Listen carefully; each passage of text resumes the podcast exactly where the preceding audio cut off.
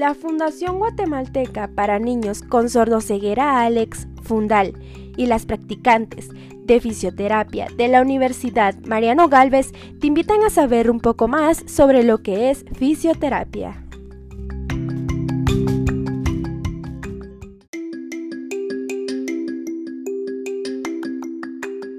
Fisioterapia es el arte y la ciencia del tratamiento por medio del ejercicio terapéutico, calor, frío, luz, agua, masaje y electricidad.